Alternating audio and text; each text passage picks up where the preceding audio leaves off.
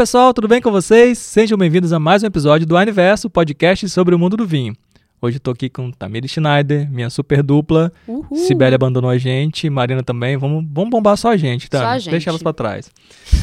Bom, hoje a gente resolveu gravar esse episódio de tanto que perguntam isso para vocês, principalmente, né, sommeliers, que é qual a temperatura ideal de serviço, como que a gente pode organizar isso na hora de servir o seu vinho, dependendo do vinho, dependendo da festa, do dia, da região do país, enfim, muitas dúvidas em relação à temperatura de serviço. Então vamos falar um pouquinho sobre isso, né, Tami? Com certeza. E assim, né, temperatura. Para muitas pessoas, esse tema, por mais que gere dúvidas, também há quem diga do há controvérsias, porque muitas pessoas vão falar, mas eu prefiro, eu gosto. Eu entendo, não é problema pra gente. Você pode preferir, você pode gostar. Aqui é uma orientação para que o seu, você possa apreciar o seu vinho da melhor forma possível. É muito comum chegarem para mim e falar: "Ué, mas você resfriou o vinho tinto? vinho tinto se toma na temperatura ambiente". Talvez se você mora no lugar. Você mora em Curitiba e falou isso, tudo bem. ok, acho, acho ok, acho certo, né? Igual você mora na Alsácia, ali, né? Região entre França e Alemanha, que é frio o ano inteiro. Você vai conseguir tomar seu vinho tinto na temperatura ambiente, porque a temperatura ambiente no verão tá 16 graus, tá 18 é. graus. A temperatura ambiente ali tá agradável, tá apta a ser uma experiência mais agradável, uma apreciação mais agradável do vinho. Só que no Brasil, no geral, no Brasil, a temperatura ambiente é 26, 27, 32. Se, se é verão, a gente experimenta a onda do 40 graus fácil. Ah. Aí a, o vinho na temperatura ambiente não vai ser tinto, branco, rosé, espumante, não vai ser a, a forma ideal de você apreciar aquela bebida, né? E não só por uma questão de apreciação de preferência. Não, é uma questão mesmo de observações. Por exemplo, um vinho tinto numa temperatura ambiente a 20 graus, vamos lá, 20 graus. 24 graus, né? Uma temperatura ambiente que não é tão quente. Vamos, vamos combinar. Vamos chamar de, de comum, nem ah, normal, é, comum. Ameno, comum. Beleza, ok. okay não né? tô suando, tô de boa, né? É uma temperatura, tô de boa. Mas não é a temperatura ideal para o vinho. Esse vinho, principalmente o vinho tinto, não tô nem entrando em uma questão específica de branco rosé. Ele vai ter uma percepção de álcool muito maior. Você vai ter uma sensação que esse vinho está muito alcoólico.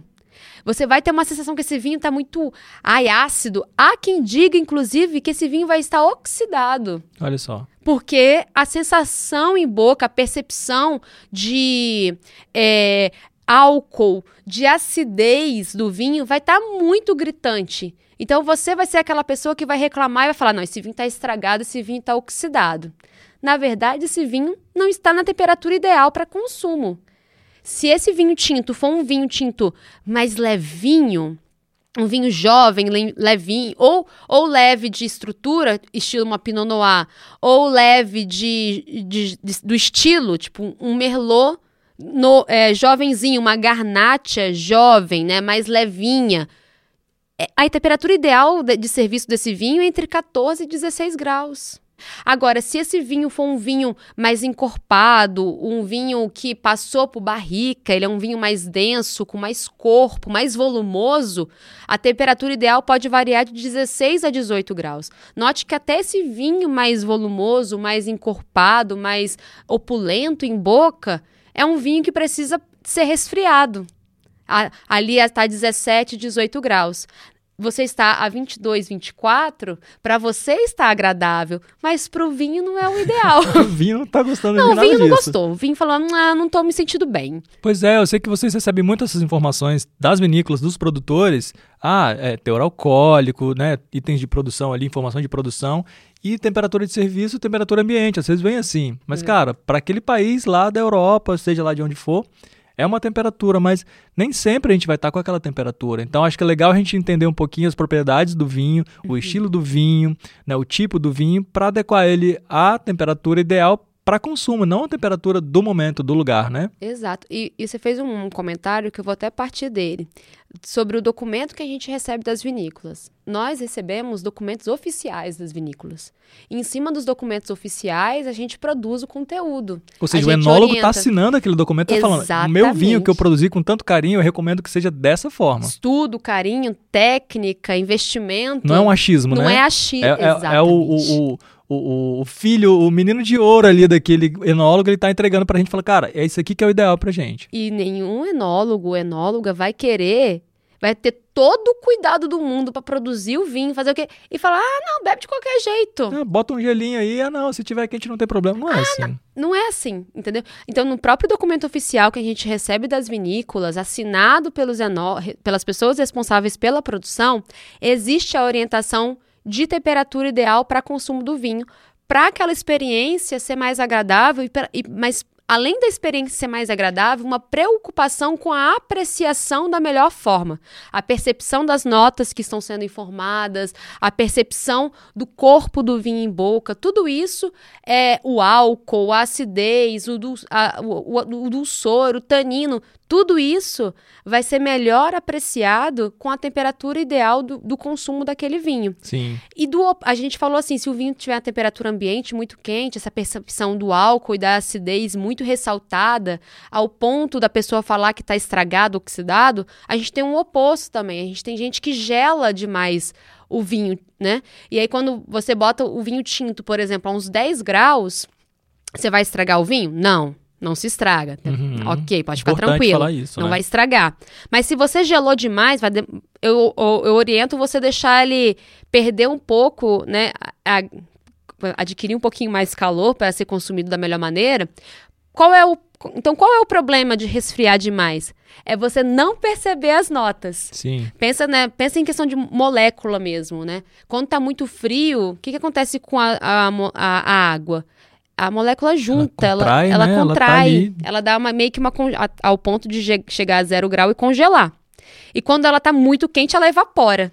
Né? Meio que Uhum. assim a lógica. Então, quando a gente tá, quando a gente resfria demais um vinho, a gente não percebe as notas dele, nem nos aromas e nem nos sabores. Aí eu falo, nossa, que, nossa, Vitor, tá sentindo esse, ar- esse aroma de, de ameixa, mas uma ameixa em calda.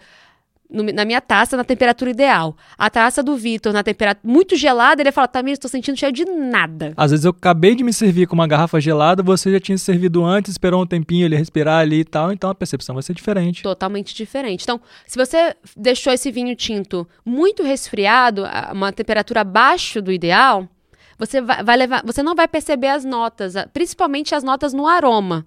Né? Vai- não vai ser fácil de perceber. Então, a orientação nesse caso é deixar ele na taça e para ele dar uma arejada mesmo e para ele esquentar um pouquinho para você ter uma percepção melhor das notas daquele vinho. Então é isso. Se o seu tinto é um tinto leve, pode colocar entre 14 a 16 graus para uma experiência assim redondinha. Se ele é um vinho mais encorpado, um tinto mais encorpado, de 16 a 18 graus você vai ter uma experiência fantástica. Inclusive, se o vinho tem um teor alcoólico muito alto, tem a tendência é você resfriar mais ele, Pra, né, você compensar um pouco para ali. compensar um pouco. Principalmente se for uma indicação do enólogo, né? Uhum. Não, assim, a gente, uma- a gente teve um Escola Sarmente no Clube Singulares, um tempo atrás, que ele tinha acho que 15% de álcool. E a, Caramba. próxima, a própria orientação era trazer ele próximo de 16, 15 graus. Ou seja, para ele ficar mais agradável no- naquele momento de consumo. Agora deixa eu te perguntar, você acha que nesse caso, não especificamente esse caso, mas em casos como este, é, seria uma- um fato, pode acontecer o fato do, do produtor às vezes perder um pouco a mão e deixou ele mais alcoólico e sugere que, que resfrie, ou não, ele dá isso como opção? É, não é, isso não é uma regra, porque existe um controle de produção muito alto. Eu sei que no caso do clube não, que são vinhos muito bem selecionados para que isso aconteça. Então, assim, acho que talvez o, o enólogo está lhe dando é a mesma opção da gente, ah, vamos ter um vinho aqui que você resfriou bastante, e depois você deixa ele fora para você ir recuperando a temperatura. Talvez com álcool a mesma coisa, porque se alguém quer um pouco mais, um pouco menos, você consegue resfriar mais ou menos. Seria isso ou não? É não, é, é porque a- quando a gente quando tá na produção, nesse processo de produção Aham. do vinho, existem situações e situações. Tudo é, tudo é o, o nosso famoso depende, Uhum. né? Quando, qu- geralmente um vinho, quando ele tem um teor alcoólico maior nesse, processo, nesse resultado do processo de produção, é porque são uvas muito mais concentradas, seja em Sim. açúcares, seja em nutrientes, ou seja também em Mais proposta. velhas, né? ma- é, aí entra tudo. Vinha, vem vinhedos secanos, vem vinhas velhas, vem colheitas tardias, ou vem mesmo uma própria característica do terroir, muito quente às vezes, ou uma, ou uma característica da própria uva, que tem, por exemplo, a moscatel naturalmente já tem uma concentração de açúcares muito alta, Sim. né? Então, isso vai variar bastante e, consequentemente, isso vai refletir no processo de produção daquele vinho. E tem, sim, vinhos que são de estilos alcoólicos maiores, mas isso às vezes é um- uma assinatura de uma vinícola, Claro. uma assinatura de uma região, né? Mas o álcool ele precisa, o princípio do álcool é estar em harmonia. Se isso vier a acontecer, igual você está citando como uma, será que é possível? É, a gente está falando de uma possibilidade, talvez, de um padrão que não é muito bem adequado ali nesse Entendi. processo de produção. Mas, o- e lembrando também que o álcool é uma estrutura do vinho, é uma estrutura elementar desse vinho. Ele faz parte. Ele faz parte. Então, em qualquer um desses cenários, ele precisa estar em harmonia. Então, o vinho, quando ele tem uma. Quando o resultado dele é um vinho alcoólico, que pode acontecer por vários motivos, seja uma característica da uva, do terroir, da produção, da idade do vinhedo, Aham. ele precisa estar, ele precisa estar integra- bem integrado. Legal. Com tudo que tá, que, com tudo que tá ali servido na produção daquele vinho. Ah, bacana saber isso. Porque a minha dúvida era justamente se isso era uma prática comum que poderia acontecer. Mas não. Se, se- aí, no caso, se ela aconteceu, talvez seja de um vinho de um produtor não muito bacana, né? É, aí, aí esse são caso é o fora da curva. É, legal. E aí, dando continuidade, a gente tem também um- as orientações para os vinhos brancos, às vezes espumantes. Os branquinhos levinhos, aqueles, aqueles branquinhos de dia a dia, mais né? Mais, é, mais fáceisinhos de beber também, a gente orienta de 6 a 8 graus. É a temperatura ótimo pra, ótima para ele, entendeu? Os, os brancos, que já tem uma passagem por barrica, que já são mais untuosos, tipo um chardonnay de bar- barricado, Aham. que já são mais untuosos, a gente já orienta um, um 10 graus, até mesmo 12 graus, né? Pode chegar até 12 graus que você vai ter uma experiência muito bacana. Os rosés, eles são muito versáteis, inclusive na temperatura. Isso vai variar um pouco da uva que ele foi produzido. Olha Mas no, mas no geral, você varia de 8 a 12 graus. Eu sempre coloco um rosé a 10 graus para qualquer rosé que eu recebo, assim. porque é uma, é uma temperatura muito. é, como é que fala? Muito controlada para os rosés. Já os espumantes, a gente varia também de 6 a 8 graus. E olha uma informação bacana: quando o espumante. A gente tem gás carbônico ali dentro, Sim. certo? Que são, é um, é- lembrando que é natural, que é um resultado Sim, do vale segundo pena processo lembrar, é. de fermentação, tá, gente? Por favor. Não foi inserido ali. Não foi. No espumante, não. A gente pode falar disso em frisante em outro momento. Mas espumante, independente se é método Charmat, independente se é método tradicional, esse- essa, essa concentração de gás carbônico ela é natural, resultado do da segunda fase da fermentação. Quando a gente abre um espumante, é, a, a gente tem na taça aquelas borbulhas, as As perlagens, né? perlagens. Isso é ah, o gás carbônico ali. Ela pode ser mais espessa, ela pode ser mais persistente, ela pode ser fininha, ela pode ser mais densa, porém, independente de como for, é a perlagem gás carbônico. Aí uma dica para você que abriu seu espumante, coloca ele no balde de gelo, porque o gás carbônico ele tende a dissipar mais rápido com o calor. Olha só, é verdade. Então, se você botou, abriu o espumante, só deixou ele na mesa e passou um tempo e você se serviu de novo, você vai notar a, a- diferença e vai falar: ai meu Deus, meu espumante está estragado, não tem perlagem. Já não tá muito bom, não tá, Não, né? não se preocupe.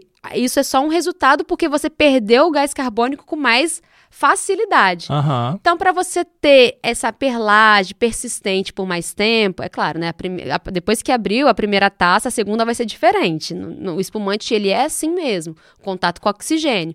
Mas você abriu, para durar mais tempo, coloca no baldinho de gelo, porque o gás carbônico, ele mantém mais em, em uma situação mais resfriada. Legal. E aí, aí só pra né, gente fechar assim, Tamires, eu não tenho adega em casa para manter a temperatura ideal do vinho. Eu também não tenho, gente. O que eu faço é a depender do vinho, se é um vinho branco ou um rosé, eu coloco meia hora assim, ou um espumante, eu coloco uma meia hora no freezer antes de abrir. Boa. Eu boto no freezer mesmo antes de abrir, meia horinha. Dá uma geladinha rápida ali. Rápido, meia horinha. Já o vinho tinto, se for um vinho tinto levinho, eu coloco naquela parte de cima da geladeira, mais perto do, do freezer, quando, Sim. naquela gavetinha. Eu boto ali meia horinha antes de consumir. Agora, se for um vinho tinto mais encorpado, eu boto na porta mesmo da geladeira, uma meia horinha antes de consumir. Eu não tenho adega climatizada, inclusive, né? Se vocês quiserem. olha, olha, eu não tenho mesmo porque eu não- até hoje eu não senti essa necessidade. Uhum. Pra mim, pro meu tipo, minha, minha forma de consumo e de armazenar o vinho, né? Porque o vinho lá em casa não sobra, enfim. Aí Chegou, você já consumiu, né? che- chegou a gente consome. Mas aí eu tenho essa técnica mesmo da geladeira. Uhum. Mas se você tiver uma adeguinha climatizada, melhor ainda, porque você mantém aquele vinho de uma forma adequada por muito mais tempo. Isso é até mais, como você falou, mais indicado para quem quer guardar o vinho por mais tempo ali, Claro. deixar de prontidão, estilos de vinhos diferentes, dependendo da ocasião e tal. Então funciona muito bem, né? E isso já é papo para outro podcast, É né? Porque a verdade. gente fala de armazenagem, mas no geral, gente, tem esse cuidado na hora do consumo do vinho. Tenta trazer esse vinho para a temperatura ideal para você ter uma experiência mais agradável. Uma outra dica é, você tem mais de um vinho, né, da mesma mesmo rótulo, mesma vinícola ali, consome ele em temperaturas diferentes ali, um pouco mais distantes, sei lá, um com, com 10, outro com 14, né, se ele tá no range ali que, que permite e tal, ou igual você falou, de 8 a 12, então vai nos extremos, vai um com 8, outro com 12, e aí percebe a diferença, vê na Isso é prática, né, o que, é que ótimo. tá acontecendo. É a melhor forma. Se eu, eu gosto, não faço tanto, mas eu procuro fazer quando eu consigo,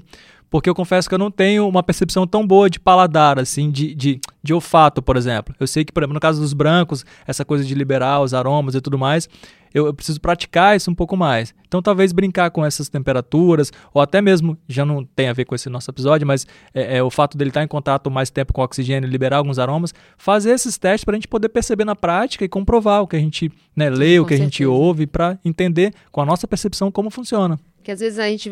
A, a teoria ela, é- ela é- é muito distante né, da realidade. Então, se a gente tem a chance de colocar ali na frente. Às vezes não precisa nem ser garrafas diferentes. Faz duas taças. Sim. Ó, consome boa. a taça ali naquele momento ideal.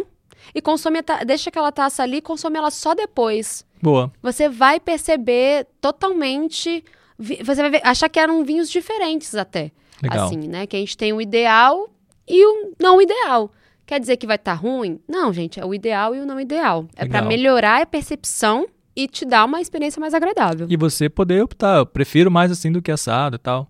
Bacana. Bom, essa é uma das perguntas das mais recebidas, né? Muito, por gente. vocês sommeliers lá na Wine.